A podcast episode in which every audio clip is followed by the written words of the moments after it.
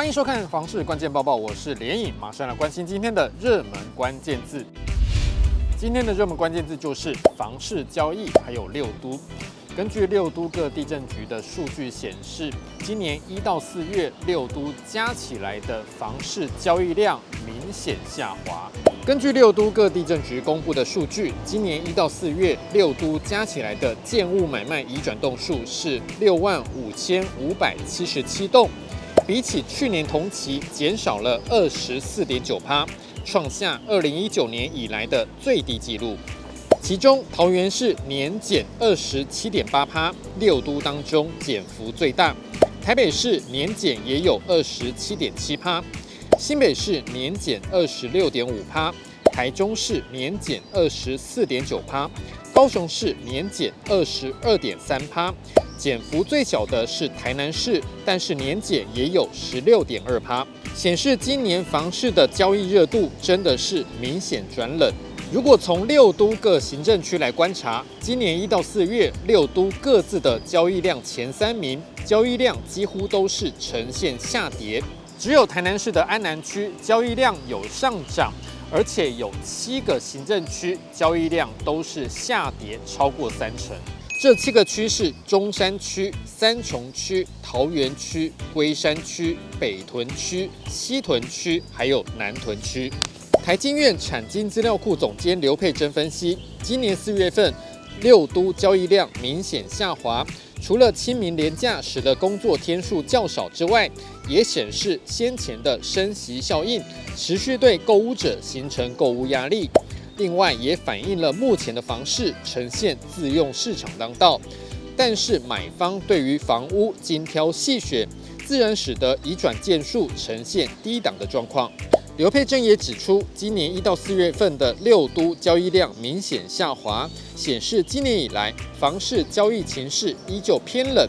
反映出面对国内房贷利率突破两趴，以及两岸关系的高不确定性。整体来看，刘佩珍认为，以目前的经济情势加上全球金融动荡，都会使得台湾的房市难以乐观。今天的精选新闻，我们首先来看到台南市的房市，虽然目前景气偏冷，但是还是出现了夸张的开价。有网友上网说，从今年开始观察台南的预售屋，发现永康区、东区和北区的建案，每坪都还是在四十万元以上，觉得很难理解。专家指出，这三区算是台南市的热门居住地段。所以，建商觉得只要挺过这一波热潮，房市仍然大有可为，所以直接开出未来价。不过，专家也说了，今年房市偏空，只要多到案场走走，还是有机会谈到心目中理想的价码。接下来这则新闻来看到新北市的八里，这两年来有不小的涨幅。依照实价登录，二零二二年八里的平均房价大约是每坪二十六点三万元。比起二零二零年，涨幅高达二十六趴。专家指出，八里因为台北港特定区和淡江大桥等等话题，吸引知名建商进驻。不过，八里还是有焚化厂、还有污水处理厂等等的嫌恶设施，所以消费者要买房子，还是要多谨慎考虑。最后，我们来看到台北市的房市，传统市场已经不再是嫌恶设施了。根据实价登录资料，台北市有六个传统市场周边的住宅均价，比起同样行政区的房价要高，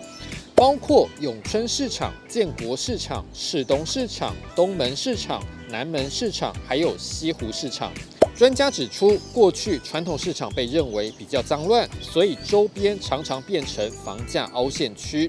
但是现在传统市场已经改变很多了，所以自然受到民众的欢迎。今天的买房卖房，我想问有网友问到了农舍的问题。这位网友说，因为向往农家生活，所以想买农舍。想请问大家，如果想要买农舍，需要是农民身份吗？网友说，目前没有规定一定要农民身份才能够买农舍。如果还有疑问，可以询问中介或是代书。